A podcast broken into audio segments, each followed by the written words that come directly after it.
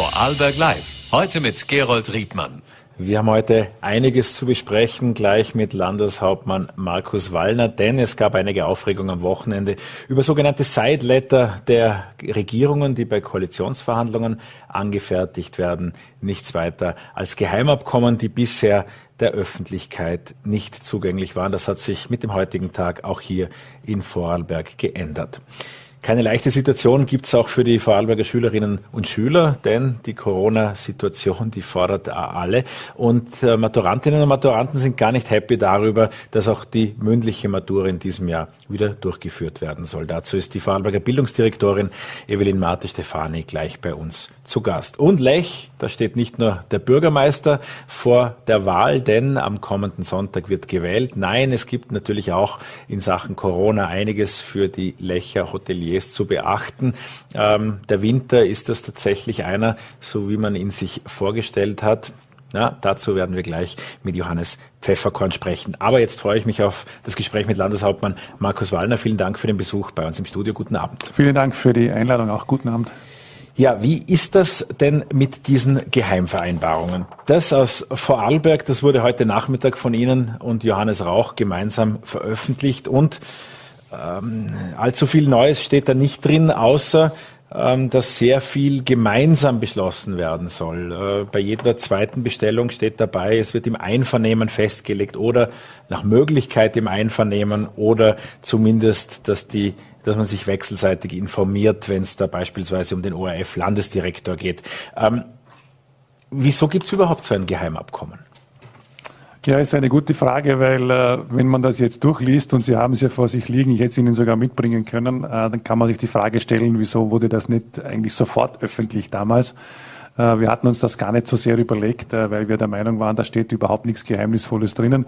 Für uns war das inhaltliche Koalitionsabkommen auch ein Anhang dazu von Bedeutung, äh, wo alle Abgeordneten auch unterzeichnen mussten. Und da ging es eher um Regeln der Zusammenarbeit zwischen Parteiobleuten, wie wir miteinander arbeiten wollen, auch wie wir miteinander umgehen wollen, sozusagen untereinander aber eigentlich nichts dabei, was jetzt irgendwie verwerflich wäre oder auch nur den Ansatz von geheim sein sollte.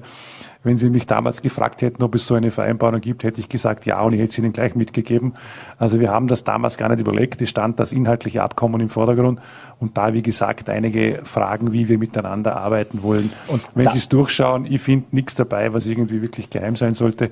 Im Nachhinein gesehen, wir hätten es einfach veröffentlichen sollen und sagen, so, so wollen wir zusammenarbeiten und da steht nichts drinnen, was, glaube ich, irgendwie schwierig ist, sondern wenn Sie ein Haus miteinander planen, dann müssen Sie über die Fragen der Finanzierung und des Bauplans einig werden. Und Sie sollten ein bisschen miteinander reden, wie Sie in dem Haus miteinander reden wollen, umgehen wollen. Äh, und das wird auch nicht immer alles verschriftlicht wahrscheinlich. Äh, und das ist ein ähnlicher Hintergrund, wenn Sie es jetzt im Detail anschauen. Da sind Fragen der Budgetkonsolidierung dabei, gegenseitige Informationspflichten, das schafft Vertrauen natürlich auch, aber auch, ähm, auch dezidierte Hinweise, wo wir miteinander als Koalition einvernehmlich vorgehen wollen. Äh, ich glaube, das hat auch den Hintergrund, dass wir, ist jetzt ein Detail, in der Vorarlberger Landesregierung haben wir eigentlich kein Einstimmigkeitsprinzip per se. Die meisten Koalitionen, auch auf Bundesebene, hatten immer die Situation, die Bundesregierung kann nur einstimmig entscheiden oder gar nicht entscheiden. Äh, das haben wir so nicht zugelassen, weil wir wir auch äh, daran gedacht haben, dass es auch in der Landesregierung vorkommen kann, sollte nicht üblich sein, aber vorkommen kann, dass es da und dort in einer Abstimmung einen Unterschied geben kann. Andererseits haben wir dann schon darüber geredet, in welchen Punkten sollte das definitiv nicht sein, weil sonst das gegenseitige Vertrauen einfach beschädigt wird. Und da sind Dinge dabei, die von besonderer Bedeutung sind, wo wir sagen, jedenfalls in diesen Punkten sollte uns klar sein, dass wir uns um Einvernehmlichkeit zu bemühen haben. Das heißt aber auch, Sie haben außer dieser Vereinbarung, die bis heute 15 Uhr geheim war, keine weiteren Vereinbarungen mit dem Koalitionspartner, wo geregelt wird, wer wann gegen die Tunnelspinne in Feldkirch oder die für die S18 oder was auch immer ist. Nein, da gibt's nichts. Also wir haben das, das Abkommen über die Koalition, das inhaltliche Abkommen, da ist vieles geregelt natürlich. Wir haben dort einen Anhang dabei. Die beiden Dokumente waren öffentlich, äh, wo auch darüber gesprochen wurde, wann beruft man einen Koalitionsausschuss ein, was tut man bei auftretenden Abstimmungsproblemen im Landtag. Also wir arbeiten die Clubs zusammen. Dort haben erstmals damals die Abgeordneten alle unterschrieben. Ja, das war Ihr Wunsch, das äh, alle. Das war mein Wunsch, das stimmt. Ich wollte die Koalition sozusagen auch klar fixieren mit einem klaren Ast, einer klaren Zustimmung ins Parlament. Also auch die Clubs müssen zusammenarbeiten, weil das dem Land einfach gut tut, wenn ja, das, das klar ist eine sehr freundliche Umschreibung dafür, dass kein grüner Abgeordneter ausreitet, bei der S18 beispielsweise. Ja, die Grünen haben es wahrscheinlich auch umgekehrt gedacht. Also es ist schon wichtig, dass man in den wesentlichen Punkten eines Regierungsprogramms, in den inhaltlichen Punkten sich wirklich extrem darum bemüht, dass man im Landtag nicht gegeneinander stimmt, weil damit hat man ja dann e-, eher mehr Schwierigkeiten als alles andere. Es kann kalkuliert auch einmal vorkommen.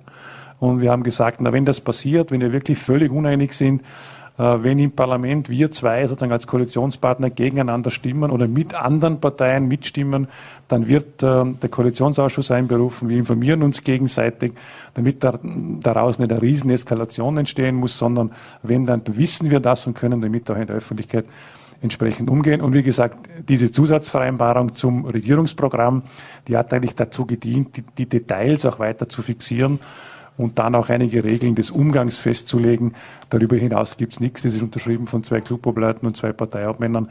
Wie gesagt, im Nachhinein wäre es noch einfacher, hätten wir es gleich veröffentlicht, weil nichts drinsteht, was man auch nur annähernd geheim Dieses Papier datiert aus dem November 2019, das heißt im November 2024 wird wieder ein getreuer Mitarbeiter diese Word-Datei aufmachen und fragen, ob man sie aktualisieren soll. Würden Sie noch einmal so einen Sideletter zu einem Koalitionsabkommen machen oder ist das Thema Sideletter mit diesem Wochenende in Österreich nun durch? Also ich glaube, ich würde es mittlerweile, weil es wird nichts anderes sein werden als sowas wahrscheinlich oder was ähnliches, wenn es überhaupt benötigt wird. Ich würde es vermutlich äh, zur Gänze, wenn es geht, in ein Koalitionsabkommen einfach im Anhang integrieren ich glaube, man muss kein Geheimnis daraus machen, wie Parteien zusammenarbeiten wollen.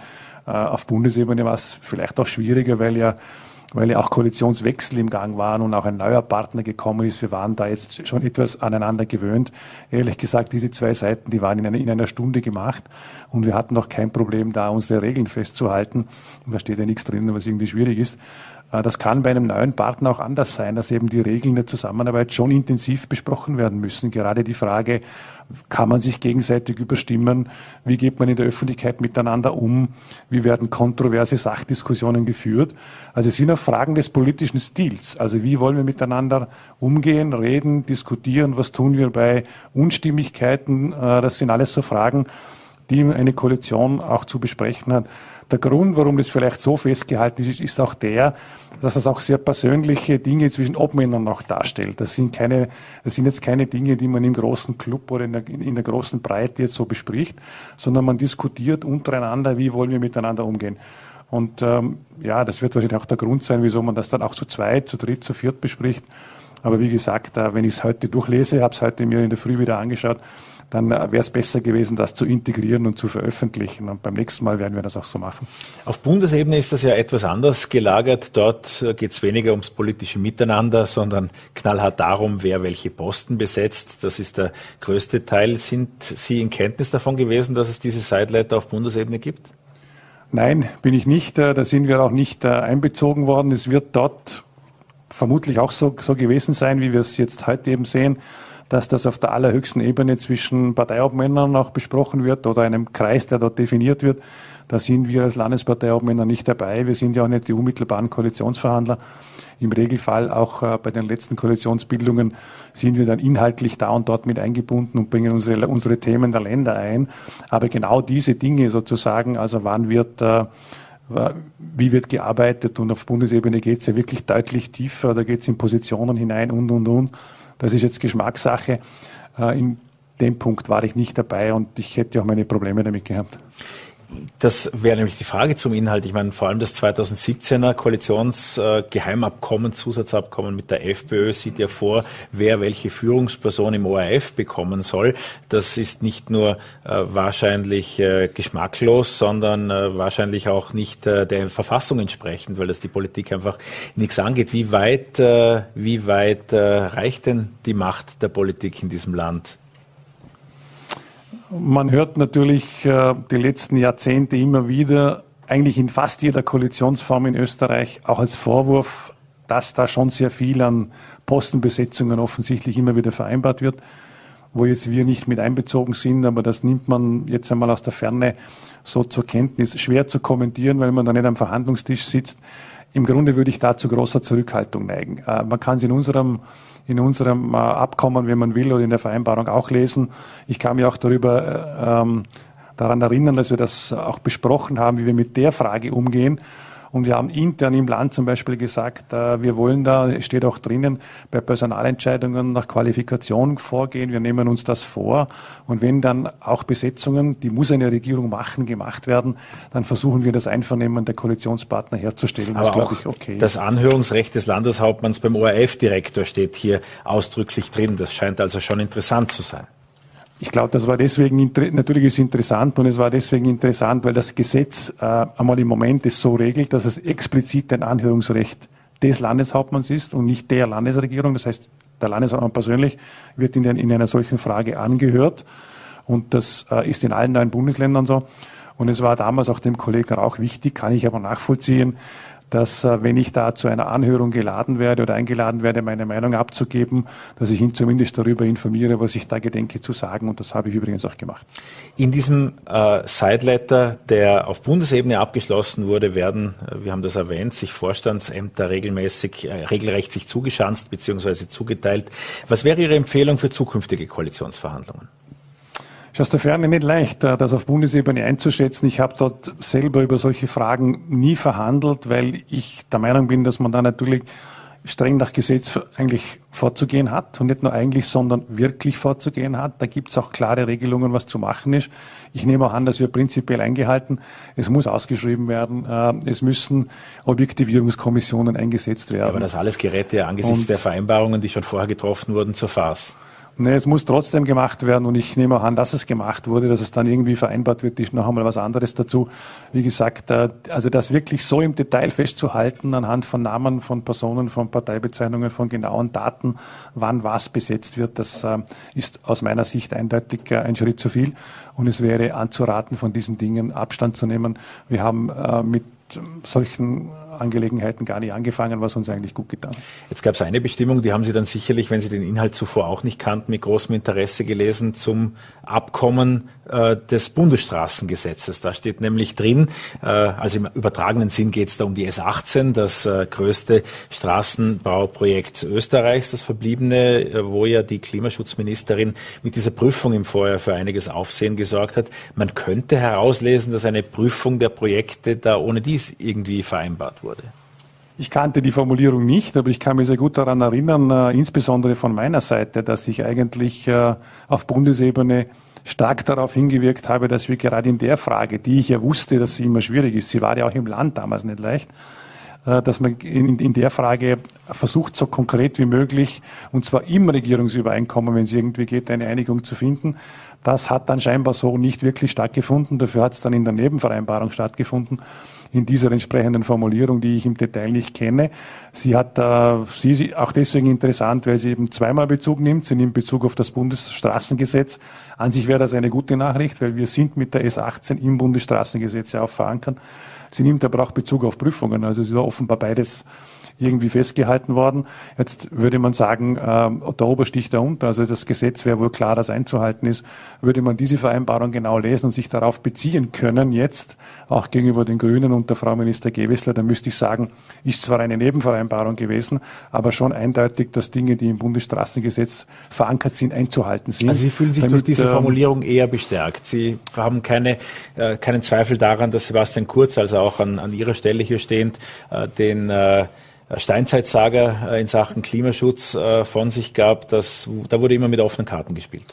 Also wenn man die Formulierung jetzt heute so sieht, dann hat man den Eindruck, das wurde ja schon überlegt und es war auch damals von unserer Seite wichtig. Ich wollte es eigentlich im Regierungsübereinkommen, im offiziellen haben, weil ich gesagt habe, es kann doch nicht sein, dass bestehende Projektplanungen aufgehalten werden und schon gar nicht, wenn im Bundesstraßengesetz im Anhang die Verbindung der S18 klar fixiert ist, dann kann welcher Minister auch immer, welcher Farbe auch immer, nicht von heute auf morgen kommen und sagen, ich ignoriere ein Bundesstraßengesetz.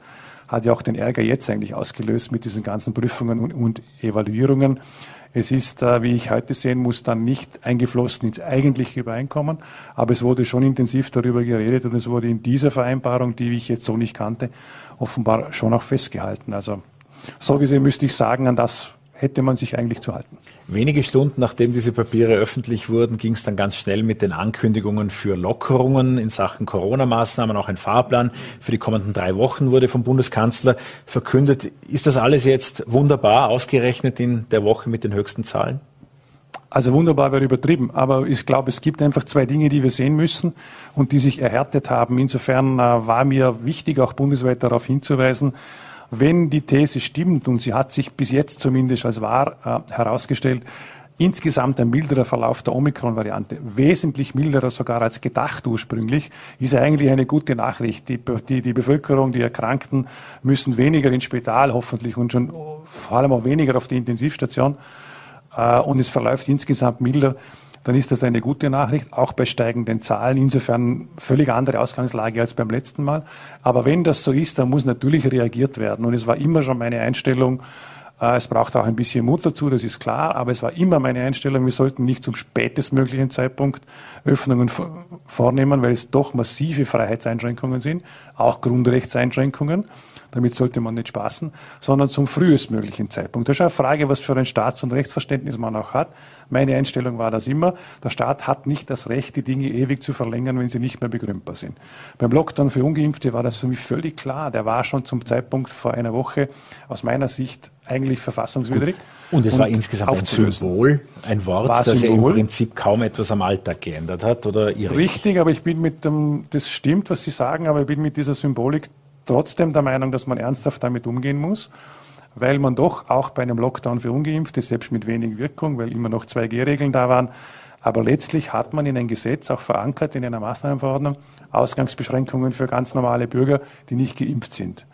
Äh, und da muss man sagen, nach meinem Rechtsverständnis, wenn das verfassungswidrig ist, es ist ein Grundrecht, mich frei bewegen zu können, dann ist das auf der Stelle zu entfernen, wenn es verfassungsrechtlich nicht mehr begründbar ist. Da bin ich eigentlich sehr genau. Und ich denke mir beim Umgang mit Grundrechten, äh, da war man auch beim, beim Schnitt hinein sozusagen, beim, beim Aufstellen, beim, beim, beim Eingriff war man schon relativ heftig. Das kennen wir seit vielen Jahrzehnten nicht. Also muss man auch genau sein beim Auflassen.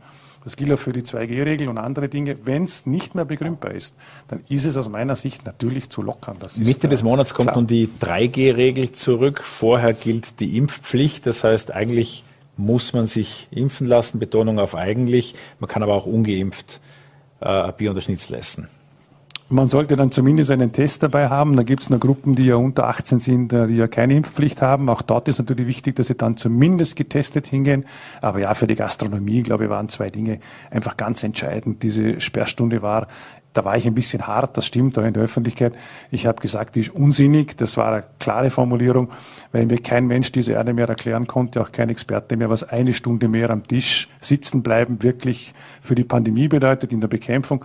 Ah, das konnte ich nicht mehr einsehen, aber hat der Gastronomie sehr geschadet. Und ich habe gesagt, das kann man nicht mehr begründen, das muss man einfach auflösen.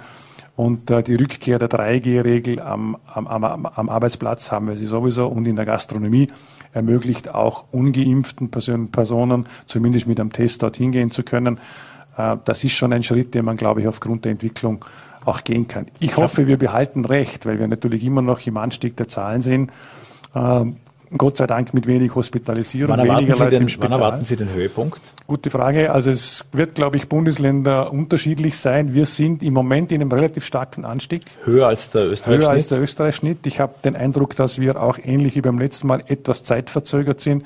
Wir beobachten interessanterweise jetzt schon seit einigen Monaten dass sich diese Welle so durch Österreich bewegt und manchmal, bis sie bei uns ankommt, ein bisschen weniger hart ankommt und wir sozusagen im, im, im Nachzug sind und erst dann wieder sinken. Aber das heißt, Spitze noch nicht erreicht? Glaube ich nicht. Ich glaube, dass wir uns in dieser Woche noch kräftig nach oben bewegen. Wir haben Prognosen am Tisch, die uns zeigen, wir werden ordentlich steigen, aber wir haben auch Prognosen am Tisch, die sagen, keine Probleme oder fast keine Probleme auf der Intensivstation in puncto Überlastung. Ich meine, jeder Intensivpatient ist einer zu viel. Das heißt aber in den Fokus rückt, äh, dass zu viele Vorarlbergerinnen und Vorarlberger abgesondert sind. Ist das eigentliche Problem. Und ich glaube, da geht es auch intensiv weiter in der Diskussion äh, der Zukunft. Wie tun wir die nächsten Wochen, äh, wenn das weiter rapide steigt? Ich rechne mit einem Anstieg schon die nächsten zwei Wochen noch, vielleicht sogar eine dritte Woche. Also das geht schon noch, noch hinauf. Ähm, wir beobachten Graubünden ganz gut. Die sind mittlerweile bei einem sehr hohen Wert von über 3000 in der 7-Tage-Inzidenz an Neuinfektionen im Schnitt jetzt wieder gesunken, geht deutlich nach, nach unten. Bleiben aber auf einem stabilen Salzburg. Niveau, auf einem hohen ja, Niveau stimmt, irgendwie seitwärts. Stimmt. Irgendwie seitwärts, ja, man sieht, es dürfte nicht so leicht sein, das wieder zum, zum Senken zu bringen. Wir beobachten jetzt Salzburg ganz genau, die sehr hoch sind. Äh, in der Frage, ist es das erste Bundesland, wo eine Reaktion nach unten eintritt, könnte sein. Also wie gesagt, ähm, die Experten sagen schon, erste Februarwoche, zweite Februarwoche Peak erreichen. Möglicherweise könnte es bei uns sogar noch ein bisschen länger gehen. Also darauf muss man sich einstellen, aber auch bei steigenden Zahlen, geringe Hospitalisierung erlaubt, glaube ich, Öffnungsschritte. Das wirkt jetzt fast wie eine Kleinigkeit, aber wir sprechen ja gleich auch äh, mit einem Lecher Hotelier. Äh, zum Punkt Skifahren. Zahlreiche Vorarlberger, nämlich alle mit Saisonskarten, sind aufgerufen, jetzt ihre Skipässe neu zu validieren. Äh, Im besten Fall im Internet irgendwie mit viel Code einscannen, im schlechtesten Fall in einer langen, langen Schlange an der geöffneten Kasse. Ähm, bleibt beim Skifahren 2G, wenn im Wirtshaus 3G ist oder wie ist das absehbar? Ich kann es noch nicht genau beantworten. Also das kommt jetzt, äh, kommen die Verordnungsentwürfe des Gesundheitsministers jetzt auf den Tisch. Äh, prinzipiell haben wir einen Dreierschritt vereinbart. Also wir beginnen mit der Abschaffung der Sperrstunde, schaffen die 2G-Regel einmal ab im Handel. Dort muss übrigens auch beantwortet werden, körpernahe Dienstleistungen, wo ich für eine Abschaffung der 2G-Regel bin. Und äh, eine 3G-Regel im Bereich des Arbeitsplatzes, die bleibt und bei der Gastronomie. Es würde vieles dafür sprechen, die 2G-Regel auch beim Skifahren abzuschaffen. Gehen wir zu den Demonstrationen, die in dieser Woche vor allem in Bregenz äh, stattfinden. Es ist ja die Sicherheitsthematik, das merkt man auch, weil vor unserem äh, Studio schon seit geraumer Zeit der Polizeiauto äh, wartet, ein Anzeichen, dass Sie bald ankommen. Die Freie Bürgerpartei, die fordert so vehement ein Gespräch mit Ihnen, dass die Gegenzugdrohung war, Bregenz lahmzulegen, wenn es zu keinem Gespräch kommt. Derzeit sollen diese Demos täglich stattfinden. Auch Clemens Sagmeister von der Wirtschaftsgemeinschaft hat hier im Studio zuletzt eigentlich Sie klar dazu aufgerufen, in einen Dialog zu treten. Ist das in der Situation überhaupt möglich? Was ist Ihr Standpunkt? Naja, das hat mehrere Seiten. Also das eine ist äh, mit Drohungen, mit Ultimaten, äh, also fast schon mit erpresserischen Vorgängen kann man bei mir nichts erreichen. Und dieses Signal muss nach außen auch klar gehen, weil es hat ja eine gewisse Eskalationsstufe. Was ist, äh, was ist die nächste Drohung? Und ich muss schon sagen, wenn jemand droht, Bregenz lahmzulegen, dann ist das aus meiner Sicht keine Kleinigkeit. Und äh, mit der Methode kann man weder Termine erpressen noch Verhandlungen erpressen. Äh, ich wüsste auch nicht, was es im Moment zu verhandeln gibt, sondern ich kann nur aufrufen, die Vernunft zu bewahren und von diesen Demonstrationen, das ist ein Demonstrationsrecht, wenn sie wahrgenommen werden, diese Demos, das in einem halbwegs vernünftigen Ausmaß auch äh, abzuwickeln. Da gibt es auch Gespräche mit der Polizei jetzt dazu. Aber ähm, es gibt da eine klare rote Linie, die darf nicht überschritten werden. Mit Drohungen erreicht man nichts. Also weder einen Termin noch eine Verhandlung noch sonst irgendetwas.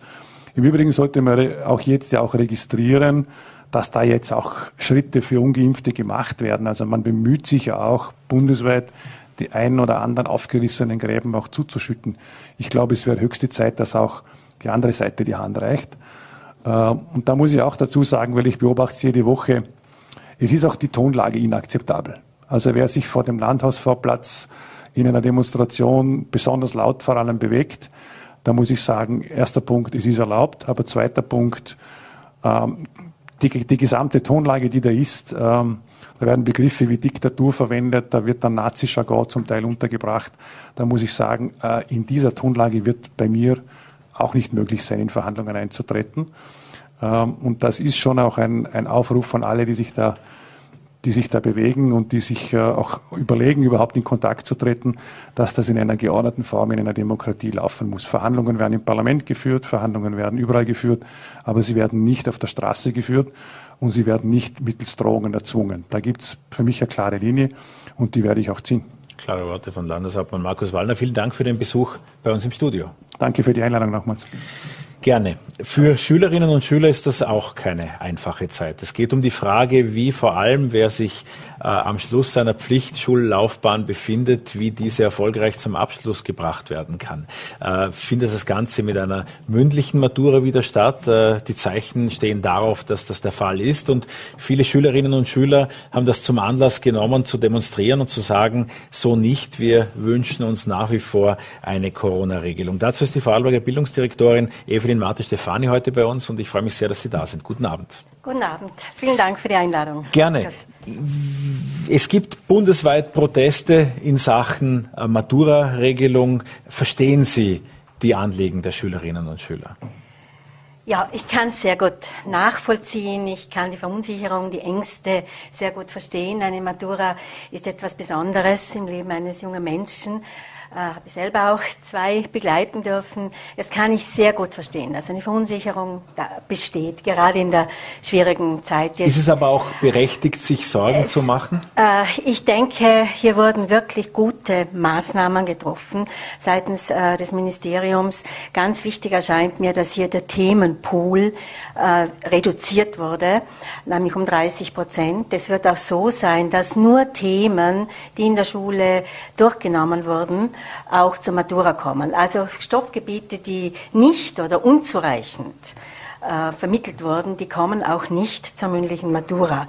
Und daher bin ich sehr zuversichtlich auch, dass die Lehrerinnen und Lehrer gemeinsam mit den Maturantinnen und Maturanten hier gute Lösungen finden. Auch die, Vor die Präsentation der vorwissenschaftlichen Arbeit zum Beispiel äh, kann ich gut erinnern, im letzten Jahr haben wir sehr viel kritische Stimmen gehört, auch im Übrigen mit der mündlichen Matura, dass die nicht abgehalten wurde.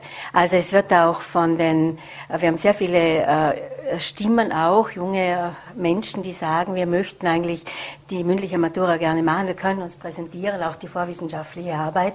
Es sind ja auch Fächer, werden gewählt, die, in denen man sich auch sicherer fühlt, wo man eigentlich denkt, da kann ich mich noch gut verbessern.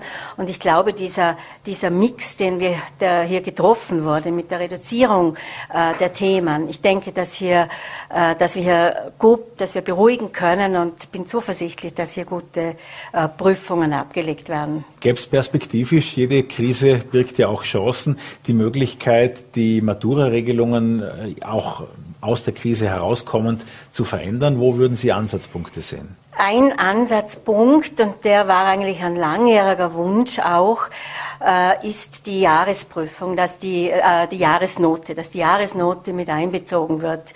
Und das ist, denke ich, ein ganz ein wichtiger Schritt, äh, der hier getroffen wurde und kommt vielen, vielen Maturantinnen und Maturanten zugute. Also das ist zum Beispiel so eine, ein, ein Punkt, der aus der Situation äh, entstanden ist. Es war ein langjähriger Wunsch, wurde immer zwar diskutiert, aber nicht umgesetzt und der ist jetzt zum Beispiel umgesetzt worden. Also ein Wie Vorteil. Ist denn ganz grundsätzlich die Corona-Lage derzeit an Vorarlberg-Schulen?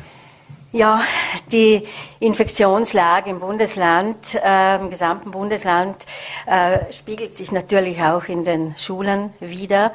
Äh, positive Fälle, sowohl Schülerinnen und Schüler als auch bei Lehrerinnen und Lehrern, äh, sind äh, im Steigen. Es war jetzt vergangene, vergangene Woche waren 690 äh, bestätigte Fälle. Es ist natürlich sehr viel.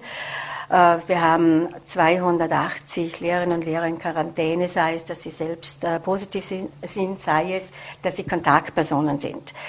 Äh, und im, die Distance Learning Klassen, das sind, das ist jetzt sehr positiv, das war am Freitag waren es 172 oder 170 und sind zum Beispiel heute nur mehr 150. Das ist also zurückgegangen. Diese Zahl ändert sich auch immer wieder, weil ja wieder Klassen äh, zurückkommen. Und da gilt nach wie vor die Regel, wenn es mehr als zwei Fälle, aber das genau. innerhalb von drei Tagen sind, genau. wenn es vier Tage sind, genau. dann kein Distance Learning, ja, genau. äh, dann wird halt die Grenze dann gezogen. Dann wird diese, diese äh, Grenze gezogen. Schulen sind auch entsprechend vorbereitet natürlich.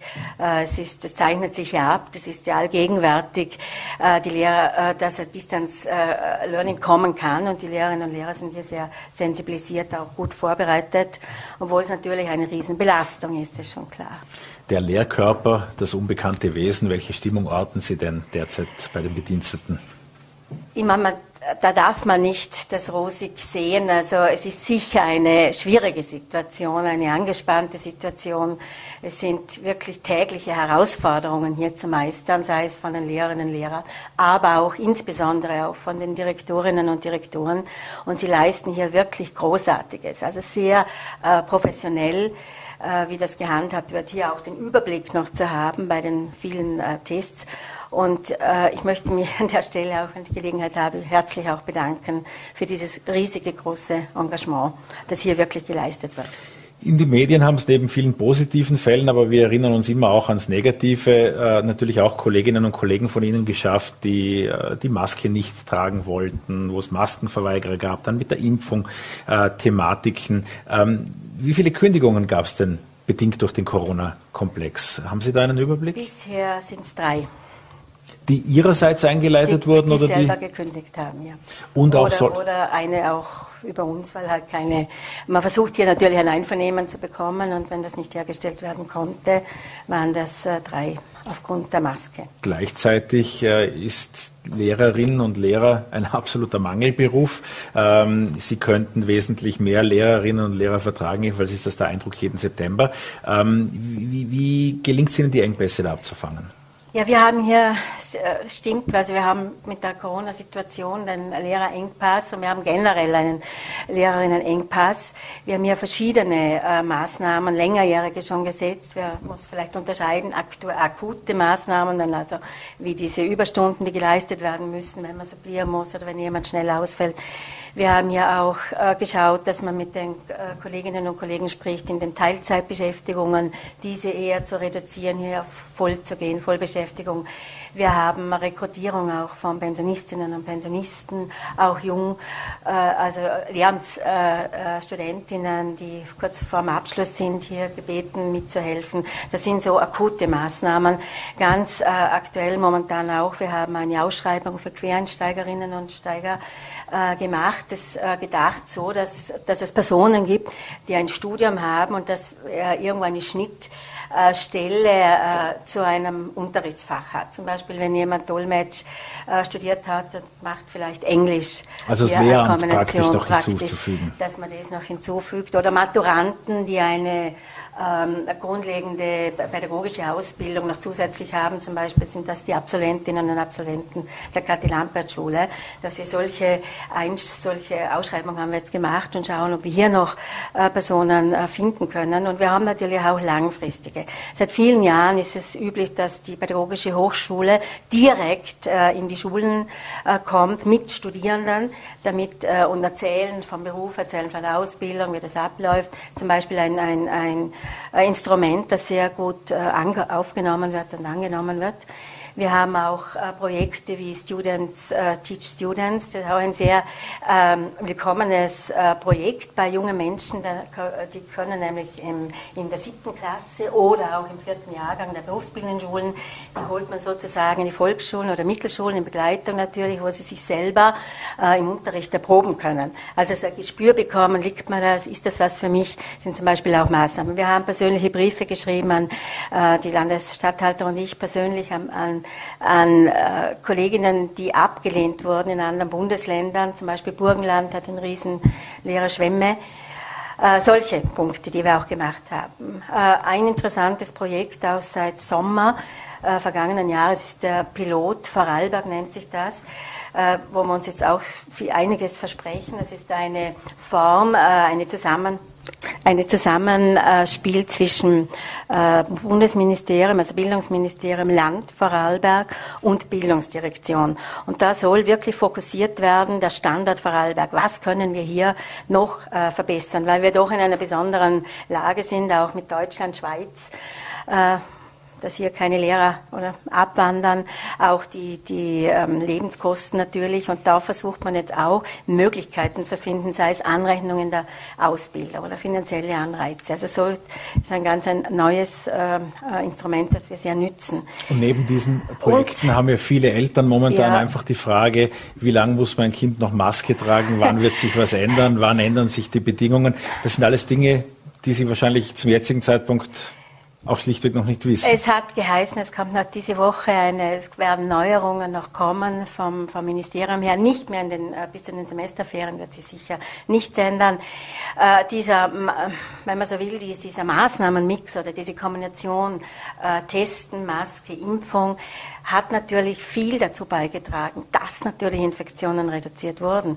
Es ist auch so, dass Österreich als einziges äh, Land in der EU diese, dieses äh, Maskenregime hat, diese Möglichkeit, dass täglich äh, Antigentests in den Schulen gemacht werden können. Also äh, es hat Sind Sie schon zwischenzeitlich was zufriedener als auch schon, weil diese Bietergemeinschaft, die die Ministeriumstests gewonnen hat, hat sie ja bisher nicht zusammengebracht, die zugesagten ja, zwei Tests pro Woche zu machen. Genau, das sollte natürlich funktionieren. Das war sehr, sehr ärgerlich. Aber wir haben jetzt eine fixe Zusage, dass ab 7. Februar wirklich zwei PCR-Tests in Schulen stattfinden sollen.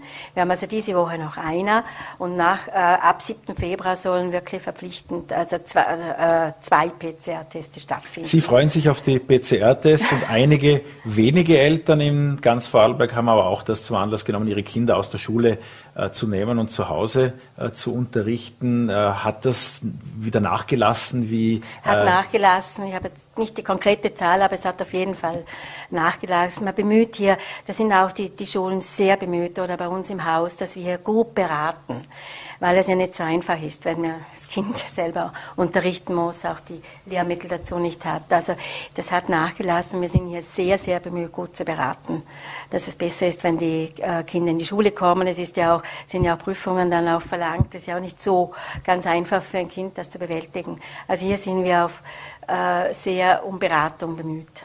Um dann keine Externistenprüfung machen zu müssen, genau. sondern das in der eigenen Klasse. In der eigenen Klasse, genau. Frau Marti Stefani, vielen Dank für den Besuch bei uns bei Vorarlberg Live. Vielen Dank für die Einladung. Gerne. Dankeschön. Und wir wollen uns jetzt äh, noch einmal auch um Corona kümmern, nämlich äh, vom Blick des Wintertourismus. Landeshauptmann Markus Wallner hat eben in Aussicht gestellt, dass 3G gegebenenfalls dann auch am Skilift gelten könnte. Ich vermute, dass das auch in Lech gern gesehen würde. Äh, freue mich aber jetzt, dass der Lecher Hotelier Johannes Pfefferkorn uns zugeschaltet ist von der Lecher Krone. Einen schönen guten Abend, Herr Pfefferkorn. Schönen guten Abend, Herr Riedmann. Vielen Dank für die Einladung. Gerne. Wie läuft denn dieser Corona-Winter in Lech?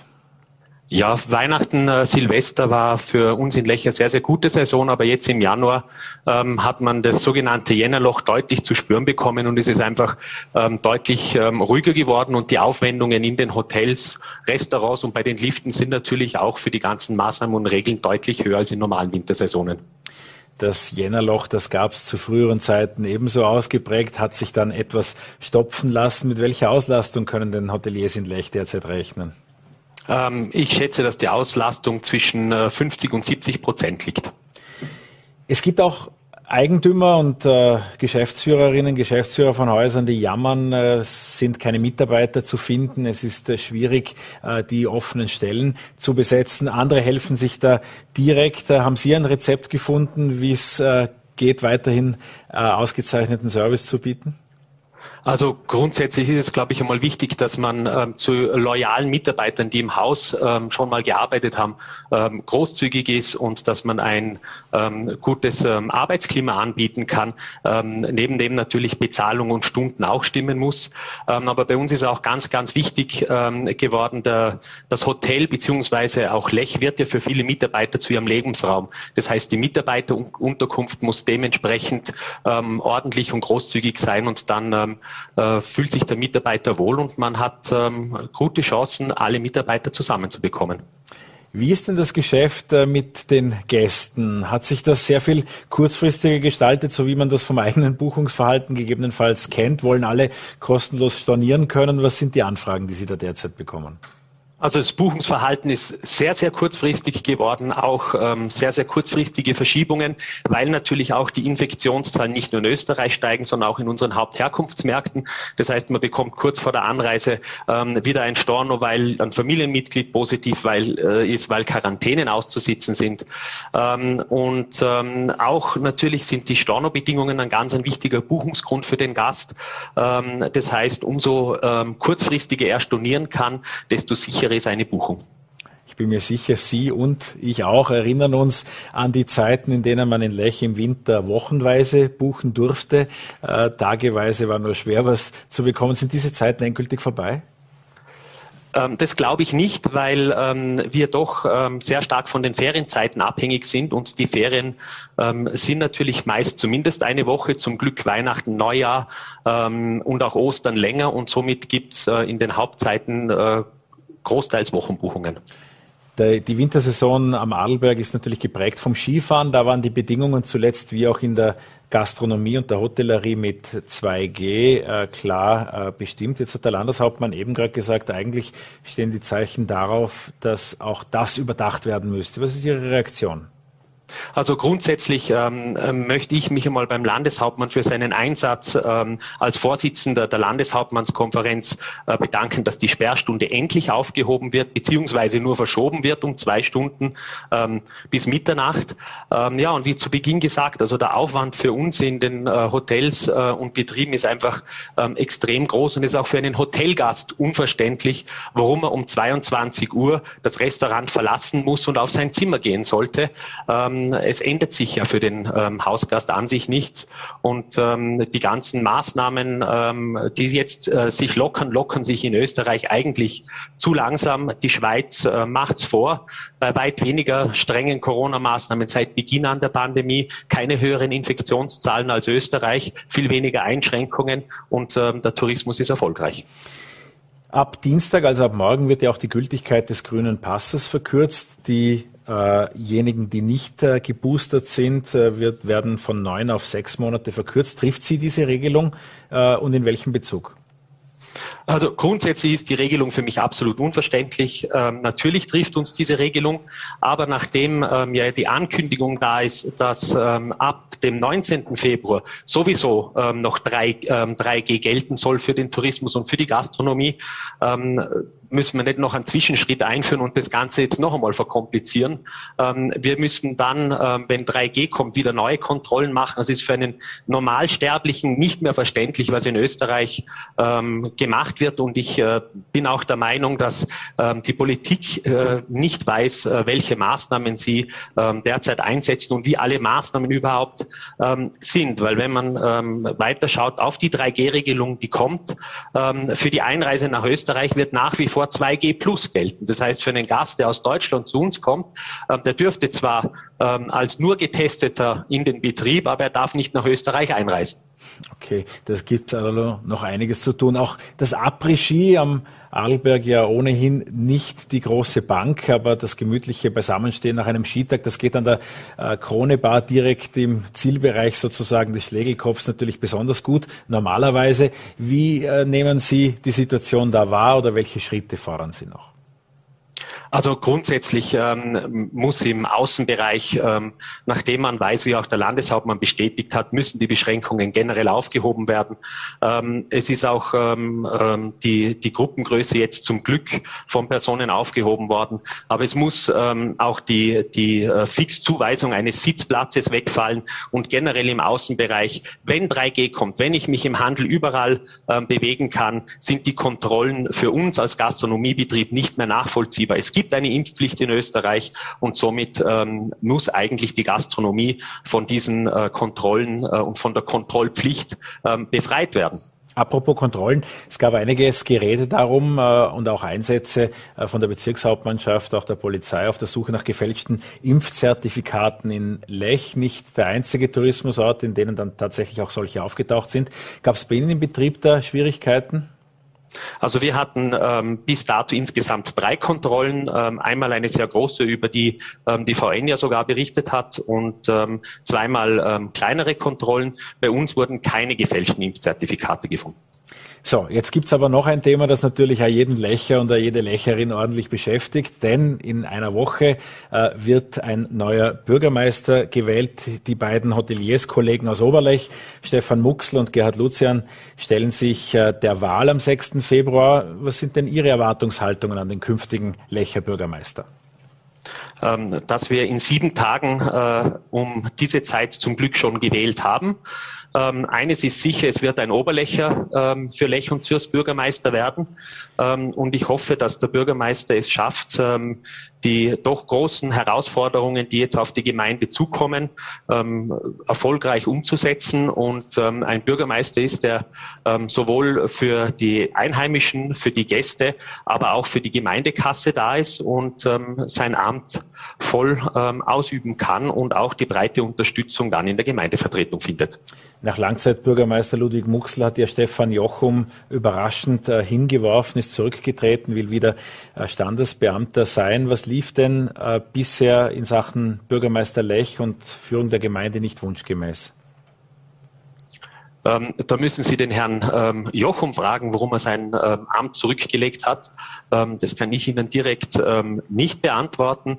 Ähm, er hat äh, in dem äh, Jahr oder bisschen mehr als ein Jahr, wo er Bürgermeister war, sehr, sehr viel Einsatz gezeigt und war unzählige Stunden auf dem Gemeindeamt, weil es natürlich eine Mammutaufgabe für ihn war, dieses Amt wahrzunehmen. Aber aus welchem Grund er schlussendlich Ihnen Herr Pfeffer, zurückgetreten ist, kann ich Ihnen nicht sagen. Das ist klar. Ich wollte wissen, was Ihrer Ansicht nach bisher in der Lecher Gemeindepolitik nicht wunschgemäß lief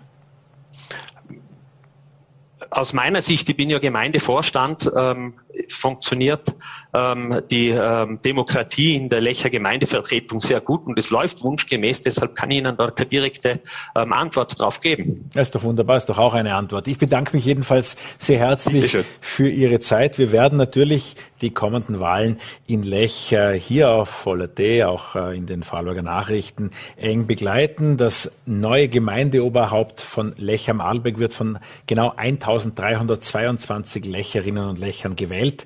Ähm, ja, und einer davon ist Johannes Pfefferkorn von der Krone in Lech. Vielen Dank für das Gespräch. Vielen Dank für die Einladung. Und danke Ihnen auch fürs Dabeisein. Vorarlberg Live ist morgen wieder für Sie da. Einen schönen Abend.